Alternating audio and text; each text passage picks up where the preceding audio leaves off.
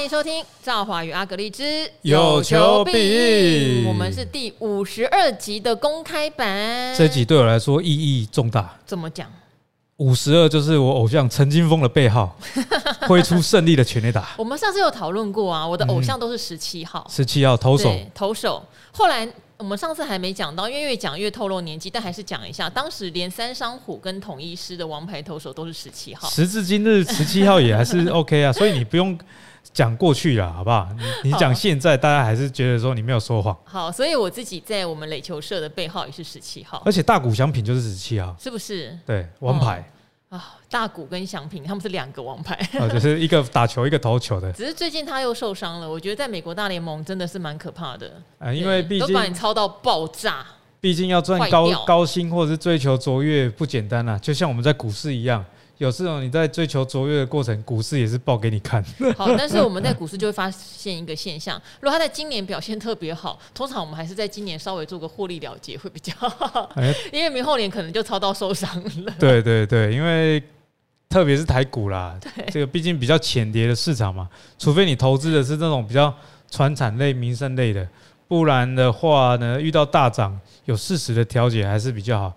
那就像我们之前在万七的时候，阿格力也是跟大家说，我是站在卖方啊，不是站在买。啊，后来确实也下跌了。那这个就跟总金的数据有关系，因为我看外销订单一直不是很好嘛。那也跟大家预告，就是这礼拜的 VIP 我们会就啊这个鲍尔的言论，为什么他说这个通膨还没消失？然后为什么这个债券的 ETF 除了鲍尔这个说法下跌以外，还有其他原因，其实都跟总金的数据有所关联。大家可以仔细的去锁定 VIP。好，所以 VIP 很值得大家订阅哦。不过我们想要聊一下的是，最近这样子的一个大幅震荡的市场，对不对？阿格力之前有提醒我们在万七之上要持盈保泰嘛？对，那到底你现在的持盈保泰的做法是什么？哎，我现在持盈保泰的做法就是面对市值缩水，就是万七以上有一些股票，我觉得说哦，啊、呃，到我设定的，或者是说，我觉得到这里你很难再涨上去了，我有做一些调节了。那现在留在手上股票缩水，其实我心态没有什么影响，因为那些就是比较中长期的投资，所以遇到股价波动呢，我并不会有太大的心情的起伏。哦，那有一些当然也是有套牢的，少部分套牢的。哦，我股票一定也是有套牢，可是我大概八成以上股票都赚钱啊。那一两成有时候一刚开始试单或者一刚开始买太高的套牢，那这种呢，因为我之前也有跟大家讲过，我通常啊这种部位都会比较分散，所以遇到套牢的时候我也不会太害怕，我反而是在等时机，看什么时候再加码。总体来说啦，我的股票资金呢。是水位一一定比万七还要低，但是呃，投入股市这件事情我还是有持续在做，但是我新赚到的钱，因为你每个月有收入嘛，那会存下一些结余，这些钱呢，我并没有投入到股市，我是选择先摆在银行。哦，为什么呢？因为我觉得说股票啊，最好赚钱的时候，其实就是，比方说那个礼礼拜，一个礼拜给你崩一千。哦啊，一个月给你崩两千，哎，其实每一年都有发生这种现象。是，比方说二零二一疫情的时候，或者是二零二二呃四月还是五月疫情的时候，或还有这个乌俄战争，然后去年十月的时候，由于整体的总金数据不好，都有过那种一个月跌一千点甚至到两千点的这种阶段。我现在就是在股市的水位啊减少，但是总体股市的资金。我就没有移出啊，反正就是放着嘛。但是我新赚到钱的结余呢，我是打算就先丢在银行。嗯，那等到遇到这种哦很棒的时间点，因为我我看我有一点觉得说早晚会遇到，特别是最近 AI 涨那么多，那盘面上现在的题材大部分都用完了，以及啊这个第三季的财报的利空应该还没有反应完，因为七月的这个营收不好嘛。整体台湾，好，那八月应该也不会到太好，九月应该也是不会到太好了，因为你看前几个月公布的外销订单，哦，你就知道了，外销订单订单就是未来的营收嘛。那过去公布的外销订单都是不好的，那你你一定知道说接下来这个八月九月整体股市营收不会太好看，那是不是第三季的 EPS 如果又公布的时候，在十一月公布，是不是有一些可以让你捡便宜的机会？所以呢，我现在每个月赚到钱呢，我反而是会在等这种，诶，如果大家很恐惧的时间点，再单笔的投入，有时候这种反弹哦，一反弹那个个股都二三十趴在反弹的，赚这种钱是最好赚的。嗯，因为我自己也是之前一直跟大家提醒说，获利部分了结落袋，对不对？所以我现在的持股水位，如果比起呃之前如果听众朋友一直发了我们的话，比起我还搞到要补钱进我的证券股，大概现在剩当时持股水位的六十趴吧，等有四十趴他已经从股票市场离开了。那我也很认同阿格丽讲的，其实股票市场你永远等得到它修正的机会。好，也永远等得到上涨的机会，所以有时候你就要所谓的逆市场操作。即使我也看到有一些股票卖掉之后，好，假设呃某一档 PCB 哈，之前有跟大家分享过，它的殖利率很好，获利也很好的，它可能涨到两百，但这一百八已经卖光光了，也不用去可惜那个最后的二十块，嗯哦，因为你是赚钱入袋的嘛。对。那你再等一等啊，呃，很多的热潮过去之后，它回归它的基本面的时候，可能价值又会。价格又会跌回到你觉得喜欢的位置。事实上，股市就是一个波浪状的来来去去啊。对，对我觉得赵华讲的非常有道理啦。所以，其实，在台股里面呢，我最近实际有在关注的股票啊，就是一二一五的普丰，或者是一二一零的大成这一类的。因为我观察到最近国际的这个黄豆、小麦、玉米啊。都是下跌的一个情况，嗯，而且这个跌势应该已经蛮确立了。那农产品的原物料一个特性就是它涨啊，它会涨个好几季，甚至一两年。哦，像这个二零二一到二零二二，这个国际上黄豆、小麦、玉米都蛮高的啊。一来呢是航运的问题哦，在疫情期间，那二零二二呢是乌克兰跟俄罗斯战争的问题，都让农产品价格呢有一个上涨。可是这些因素逐渐淡化之后，现在农产品的价格啊，并不是到太好哦，所以这个就会让畜牧类股的 EPS 会很好看。大家如果有兴趣，自己去查一下哦。一二一零大成，一二一五普丰，营收今年呢虽然是历史的高点，但是呢年增率很普通哦，大概个位数。不过他们的 EPS 年增率都是双位数以上，是。哦，甚至大成的 EPS 年增率非常的彪悍，第二季就成长了非常非常的多。哦，这个都是来自于他们的成本获得一个舒缓。那当你的产品的售价，因为他们卖饲料嘛，卖鸡卖猪，虽然成成品的价格也会跟原物料联动，但是现在是原物料掉比较快。那产品售价还没有什么掉，它就会去享有这个利差哦。所以大成哦，它今年第二季的 EPS 一点二七，年增九十八趴，吓死人。上半年二点一七，年增六十三 percent。可是股价哦，没有没有什么大涨哦，因为前一阵子涨到六十几块，那之后回档，等于又回到起涨点。可是业绩这么好哦，那黄豆、小麦、玉米又持续在掉，接着啦。还有什么中元节嘛？这个需求也不会掉。我有去查哈，八月台湾现在的这个肉鸡的价格，还有这个猪的价格，都是在相对的高点。好，所以其实对于这两家公司来说，哦，啊，你的肉品在高点，那你的原物料目前正在处于下降阶段。其实呢，他们的盈余会是在台股第三季普遍都不好的情况之下。少数 EPS 我觉得会成长的公司，而且这个掌握度是蛮高的。大成上半年啊，那个营收年增才三点八 percent 而已啊。可是我刚刚说它的 EPS 年增多少？六十八趴。这个就是畜牧股一个重点。你要看原物料，你不是只看营收。好像这个前两年他们的 EPS 都很难看，就是因为这个原物料太高。普丰也是啊，今年上半年营收年增四点三 percent 而已。感觉没有很厉害，但是呢，它上半年的 EPS 三点四七，累计的年增率也有到十四 percent 哦。所以如果大家对于说第三季想用基本面去找一些比较把握性的话，我觉得啦，跟黄豆、小麦、玉米使用这些原料有关的食品厂、畜牧场，你都可以去关注。那刚刚用一二一五普丰跟一二一零的大成来跟大家做一个举例说明。就是等于现在的话，有很多它的价值，事实上是比较呃有利于它的对不对？而且是明确的。我记得以前到了第三季、第四季，好像食品股也确实会有一些在在这种利差上面，就它的原料跟它终端售价利差上的浮现。而且这个过年通常一二月嘛，嗯，那拉货啊什么的，然后疯狂的养鸡哦、猪什么的，就会在这个第四季哦，所以食品股的第四季的业绩啊，通常是不会到太差，因为一二月就会开始去这个拉货哦，所以我觉得。可以往这方面去做观察了。其实普丰一直都还是放在就是我的持股名单里面，就是没有去动它。好，这一波解码那么多，解码就是所谓的 AI 股。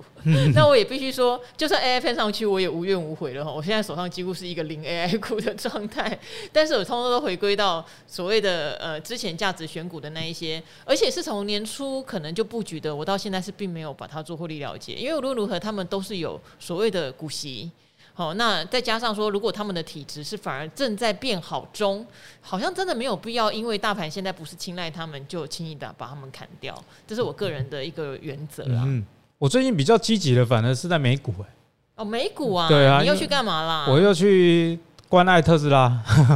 欸、特斯拉，对，我觉得它不算难抓的股票。我觉得特斯拉不是。很难操作的公司，诶，之前在 Podcast 就讲过，其实他看技术线型蛮有参考的意义的。通常啊，它的技术线型走空的时候，它就会空一阵子；多的时候呢，也会多一阵子。那原因就在于说，它其实它的股本也是蛮大的，它也算是 S M P 五百里面呃一个占比蛮大的公司。那世界上呢，大家这种爱玩美股，喜欢。比较刺激的也会喜欢这种公司，所以会造成它的股价会强一阵子，也会弱一阵子。它并不会有什么整理哦，它比较不是整理型的，不是全力打就是三振，跟最近的王柏融一样 啊。但希但希望王柏融还是持续保持下去啊，好吧？好，那这个特斯拉为什么最近去关爱它呢？因为它最高点啊，今年涨到二九九。哎，我们之前 Podcast 讲说一百七。哦，对不对？那时候阿格力就在讲啊，啊，涨到二九九，涨到二九九的原因是因为降价球销量有出来，嗯，那接着呢，北美统一 NACS 这个规格，就是说很多车厂啊愿意跟特斯拉统一啊，包含了宾士、通用、福特，甚至韩国的现代，让这个股价气势到二九九。可是呢，二九九之后又遇到说财报公布出来，毛利率有降低，对。其实你有没有觉得股市很好玩？降价的时候销量提高啊，你也知道它降价毛利率一定会降，一定降低啊啊！但是股市就涨。如果降价毛利率还变得很高，这这奇怪 了，这奇怪。那这最奇怪就是这里，哎，销量好的时候涨，那公布财报毛利率差的时候掉下来。我觉得这全球的散户好像都一样，看当下的结果哦，他不会去想到这个之后公布的数字会受到影响，一路的杀二九九杀到二二几，哎哎，这个回档幅度之深啊！将近三成啊，哦，两成多，将近三成。那最近呢，特斯拉又有一个反弹了，哦，所以呢，哎，这种技术线型上有一点改变，我就有点兴趣。那其实这个也是有基本面的研究在里面啊，就是说第三季的特斯拉啊，或者是说到第四季，有可能会有好消息了。嗯，这个好消息是说，像最近传的沸沸扬扬，但是我跟先跟大家讲哦。这个不一定准哦，因为马斯克是一个肖狼哦。像我们上半年讲说凤凰雷达可能会搭载，结果最后完全没有搭载。对。那大家预期说你会有新车公布，什么小的特斯拉，结果也没有，股价当时候也是跌得一塌糊涂。那这一次呢，我觉得几率稍微高一点啊，因为中国的特斯拉的工厂在七月的时候开始产线部分停工，哦，那也禁止空拍机。哎呦，在上海厂上方出没。哎呦。那最近呢，从远方拍，你不用空拍机，我用远方拍，大概可以吧？停车场停的车也用布遮起来，所以大家就在猜啦。因为种种证据显示，你应该是要推出 Model 三的新款，是啊，不然你把车遮起来啊，不准空拍机，又产线停滞干嘛？哦，你你你产线停滞，我觉得这是最有逻辑的一点嘛，因为你可能要制造新车，所以你产线一定要有一些调整。哦，所以关于这一块呢，现在中国大陆那边有很多消息啦，说可能九月就看到新的 Model 三了。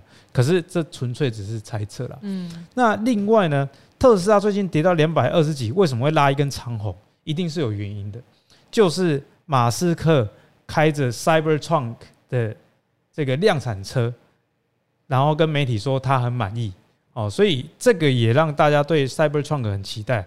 Cybertruck 不知道赵好有没有印象？我以前在节目上有讲过，一台长得很像外星车的车，就很丑啊。对，对，对，然后我那时候就跟你讲说，到底男生的审美观跟女生的审美观是不是有很大的差异？可是回头率很高啊，有些人觉得说我开这一台，你那时候就是讲回头率，可是回头率很高有两种啊，一种是惊吓的回头，一种是惊艳的回头，一个是背影杀手，是不是？回头一看，哇，不得了哈！好，那 Cybertruck 我们不管。赵华说的美丑啦哈，我们看订单这个比较实际啦哈。Cybertruck 的订单呢，根据报道啊，在七月的时候的报道是一百九十万辆，这样是好吗？超级好，有一百九十万个人的审美观跟我不一样。我们要世界上很多人嘛，所以会有 一百九十万个人是很正常的啊。那这一百九十万订单，这是多大的一个数字呢？哎，赵华，像 Volvo 啊，大家知道这是一个也是算有名的车厂，对，一年全世界才卖大概六十万台车啊，真的、啊？对，那双 B 一年大概全球卖两百多万台，是，所以一百九十万订单，大家 超多，多到一个爆炸。所以如果啊，这一百九十万都不要弃单，那你现在又订 Cybertruck，等于说以它的产能来推估，大概要等五年哦。所以这台车，马斯克开着他的量产车。亮相的时候，为什么股价就拉了一根？主要是 有这个基本面的支撑啊。但是 Cybertruck 我个人是比较没信心，因为马斯克在几年前就说要上了，要上了，他每一台车都会跟你说要上了，所以人家也说他是马斯克投顾嘛。达达到拢你在讲哎，啊高北拢去啊，啊最后都延期、延期再延期。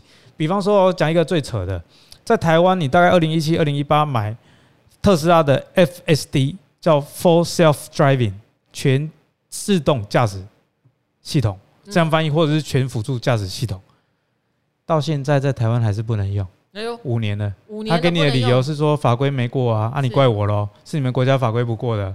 可是他不会退你钱哦，啊他卖你的时候，他他也不会特别跟你讲说，哎这个法规的问题哦哦，所以特斯拉真的是蛮会赚钱的一家公司啊。你看，把 Twitter 现在改成 X。就这类人，莫怪咱咱多也在讲卖那个嘛，卖那个算是就所谓的蓝勾勾嘛。对对对，听说都诈骗集团去买，然后也不能把人家封锁，就是首富的头脑还是跟我们不太一样，就只能说差这样子。对，但是 他的钱比我们多，我们还是没有办法说他怎么样了哈。好，那所以这个 Cyber Trunk 呢，当然。至少量产车是亮相，但是什么时候交车这个不知道。哦，但是至少我就是说，在这个 timing 上，我会关注特斯拉，是说一来回车也多了啦，嗯那二来呢是这个新车款改款的，因为 Model 三也好几年了啦，大概也大概要改款了。哦，那种种迹象呢，让我去关心特斯拉。所以经由特斯拉跟刚刚讲的这个畜牧股，其实他们都有一个共通的特性啊，就是在。盘不好的时候呢，不是叫你去买这些哦，是说你可以比较去关注，或者是比较能买的股票是那些你有研究、有所本的，那知道自己在干嘛，这样会比较好。因为特斯拉对我来说有一个很奇妙的缘分哦，我没有特别关注特斯拉的股价。好，例如说像前一段时间，可能大家会一直去看 NVIDIA 的股价，因为八月二十三号他们那个财报公布嘛，又超级优于华尔街预期，所以大家就会想是利多出尽吗？啊，怎么只有它在涨，别的半导体都在跌？巴拉巴拉，就很多的分析，我就忘记了特斯拉。但为什么说我跟他有很奇怪的缘分？突然就有一天就跟我有人，就有投资界朋友说，哎、特斯拉，你看它股价都跌的这样咪咪冒冒的，跌的霹雳惨的，怎样怎样？去年底嘛，对不对？呃，没有，就是前一阵子。哦，前一阵子。然后那时候我就想，哦，那不就是买点吗？特斯拉不就是这样？我完全没有跟阿格力一样去研究，例如说毛利的升降啊，销量的多寡。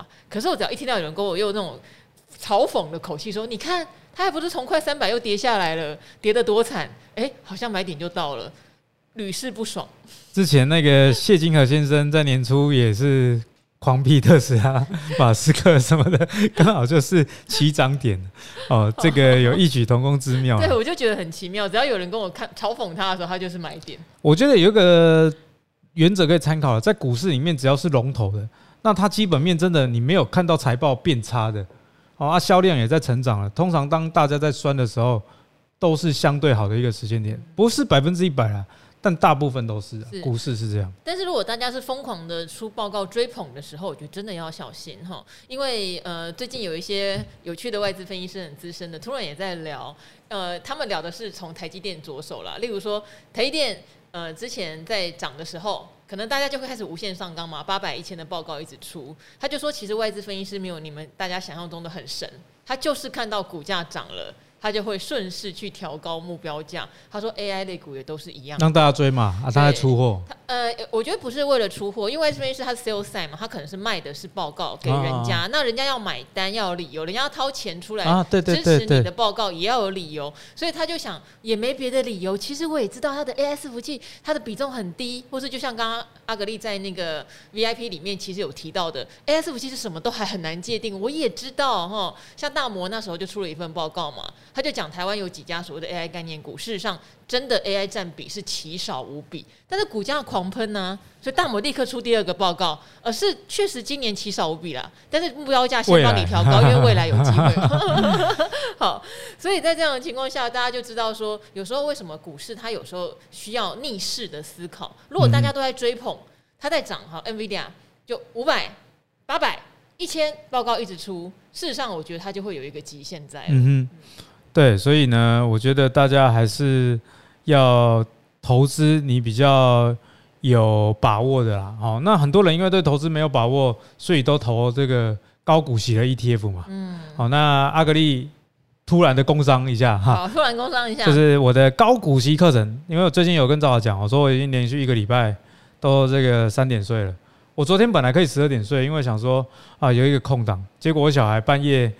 在做梦还是怎么样？搞一搞还是三点睡？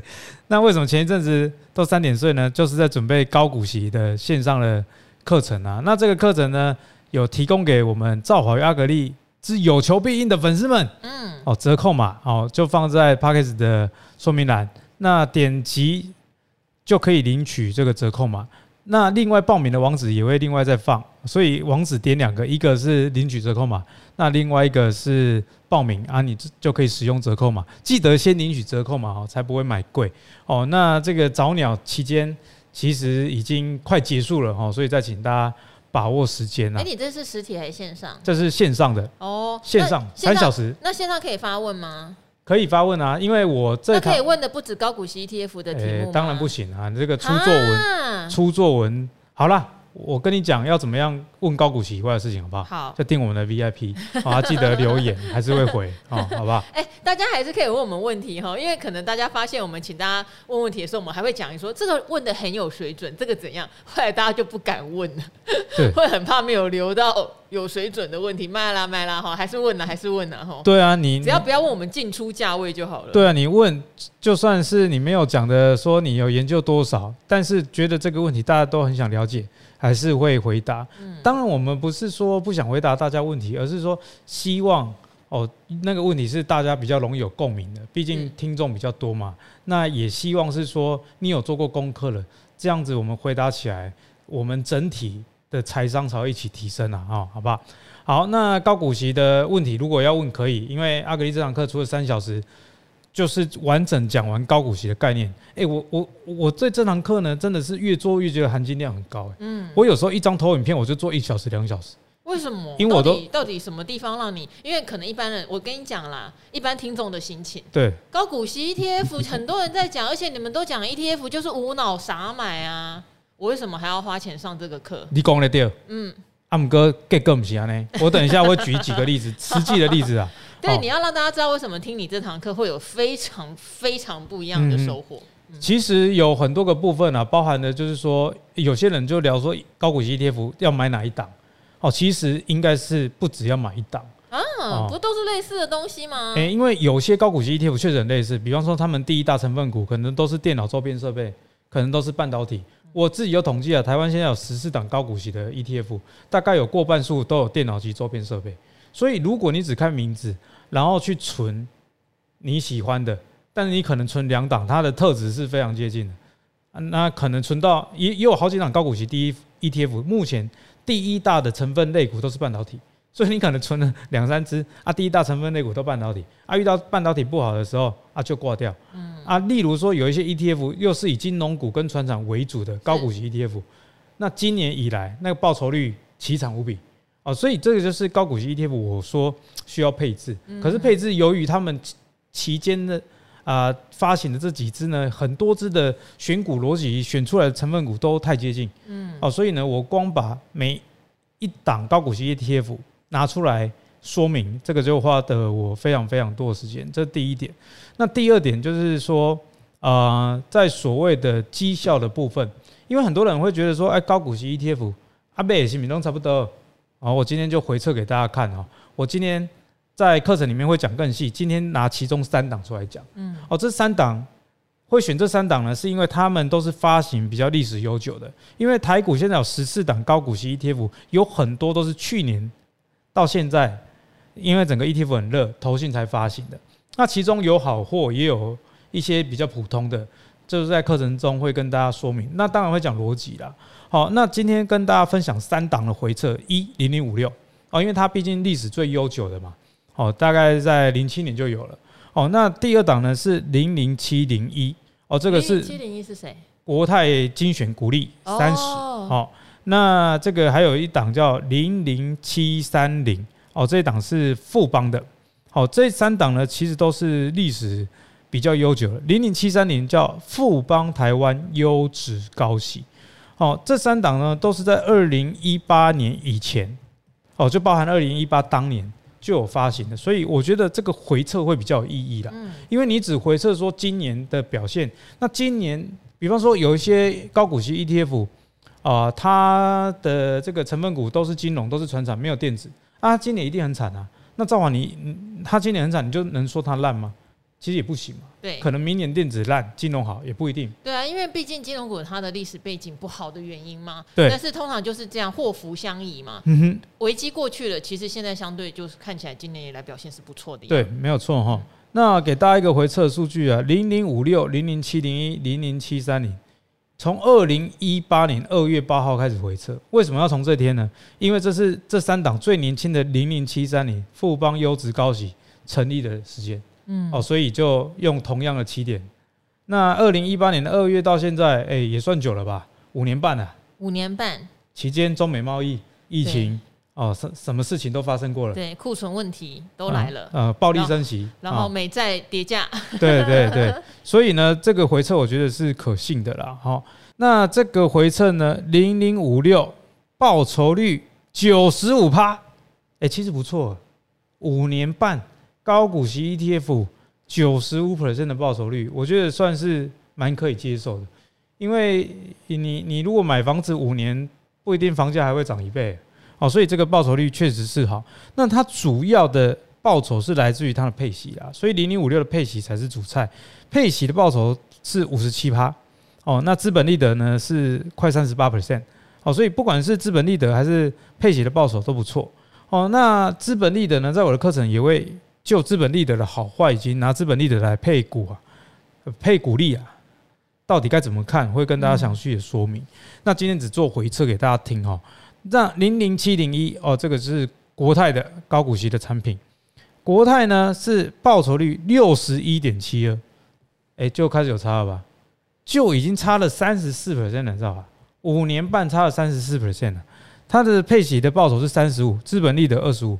所以你看哦，新出的 ETF 不见得多了一些改良，多了一些因子，就急得拜最老牌哦。对，因为你零零五六算是比较简单的，前一百五十大成分股，选值利率最高的前三十名，预测值利率，预测值利率，对，预测未来一年，所以它会塞到很多所谓的景气循环股。对对，那可能是因为前一百五十大基本上也不是太烂的公司啊，所以它的绩效啊会有一定的水准。所以在课堂中呢，我也会用选股池来跟大家讲，诶，它可能的一个走向哦，所以。零零五六为什么强？虽然它会选到景气循环，但毕竟它是前一百五十大的公司，这个公司的体质相对大多数的公司都还是比较好。那而且它最近又改良了嘛，它成分股又增加了，变成五十档。对，去分散选到景气循环股。因为你如果选到一档景气循环股，它对于三十档成分股的影响跟五十档成分股的影响就会被稀释哦。所以它扩大选股池有好有坏啦。因为你扩大可能选不到殖利率平均来说最好的，但是可以降低。单一成分股的一个影响哦。所以你看高股息 ETF 要思考的事情还是蛮多的。那最后呢，零零七三零富邦优质台湾高息，哎，这个就厉害了，厉害了。哪一种厉害？总报酬是二十二点五。所以我们常常刚刚不是讲吗？回头率有的是惊讶，有的是 惊吓，嗯，有的是惊吓。所以刚刚正好说啊，高股息 ETF 熊什么可啦？啊，不喜欢赶快啊！你如果存这个零零七三零，代级的多掉啊，哦。它过去啊，这五年半的资本利的负六趴，那配息报酬二十八趴，配息报酬勉强及格啦。你如果以一年五趴的标准来看，大概有达到了哦。但是呢，资本利得不行哦。那就连今年哦，今年不是多头吗？高股息 ETF 今年都击败大盘哎，因为他们里面很多这个电脑及周边设备嘛，那、就 AI 股嘛。零零五六今年呢、啊，含息报酬哦四十一点八哦，统计到八月二十五截止。哦，那这个零零七零一国泰的十九点六三还不错了，十九点六三大概跟零零五零接近哦。零零七三零九点四三哦，所以你看哦，连这个高股息的多头零零七三零只有九趴哦。虽然说输这个指数型零零五零是正常的，但是呢，当其他的高股息 ETF 都赢的时候，你就会有一个相对剥夺感哦。所以其实真的是不能乱选的。那其实零零七三年的逻辑有很差吗？它它是选哦，最少会有连续五年有进行股息配发的的公司哦。那近一年股息殖利率最大的前五十 percent 的公司当成它的选股时，流动率它也有去参考。可是呢，它选出来结果就是这样。所以有时候 ETF 哦，你不能只看它的这个名字，也不能只看它的选股逻辑，你还要再加看它的选股值以及。回测的结果，那这些呢，阿格力都会在课堂上啊跟大家详细的说明，就摆摆脱一些迷思啦。高股息我就有一些迷思，第一个就是说，照我讲的，哎、欸，随便选啊，乱赶快啊，哎、差很多哎、欸。刚零零五六跟这个富邦零零七三零就可以在五年半的时间报酬率差了百分之七十，难道你说这不多吗？哦，所以只挑几几档或是特定的 ETF 去存。也是不够的配置呢，我在课堂上会讲。那有些人就会觉得觉得说，选择高股息就是零股利，价差不重要。其实价差也很重要，因为 ETF 它的换股如果换得不错的话，会有资本利得去让你每一季的领息更加的平衡，以及让你的总体报酬更好看。哦，那最后一个迷思就是说，哎，大盘型的 ETF 一定有些人觉得一定赢高股息 ETF。可是根据我的回测，因为台股我觉得算是一个比较浅碟的市场，所以会有出现某一些选股逻辑，就是很适合在我们这种盘。我有观察到长期也有高股息的 ETF 是一直赢零零五零，而且一样是经历多空的循环，都会在讲座中跟大家分享。好，所以其实有很多的美眉嘎嘎哈，我们是希望投资可以简单，但如果你投资标的上你就是选择了你理解又对的，那就会更简单，免得你买了一堆其实。绩效输别人的，刚阿格力讲，剥夺感太重哈，被剥夺哈，不是剥夺别人，是被人家剥夺。对，好，那我们今天的公开版本就先先到这样了哈。刚阿格力也特别提到，如果大家还是很想问问题，欢迎哦，欢迎问，而且我们会尽量哈在 VIP 找出最好的问题回答给大家哦。那我们今天的节目就先到这边了，各位朋友们，拜拜喽！VIP 见，拜拜。